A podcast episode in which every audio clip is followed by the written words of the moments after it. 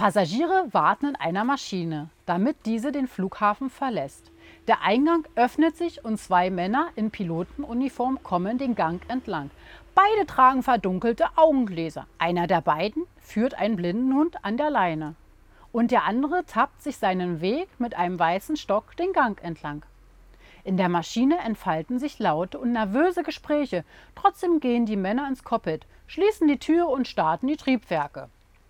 Die Passagiere werfen sich nervöse und flüchtige Blicke zu und suchen irgendein Zeichen, dass es sich hierbei um einen schlechten Scherz handle.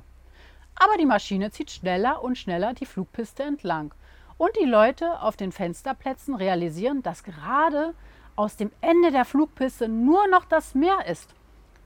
Als es so aussieht, dass die Maschine nie im Leben abheben würde und im Meer versinken wird, fühlt sich auf einmal die Kabine mit panischem Geschrei aber in diesem Moment hebt die Maschine sanft in die Luft ab. Im Cockpit drehen sich die Cockpit-Piloten zum Piloten und sagt, du weißt schon, Bob, eines Tages werden die Leute zu spät schreien und dann werden wir alle sterben.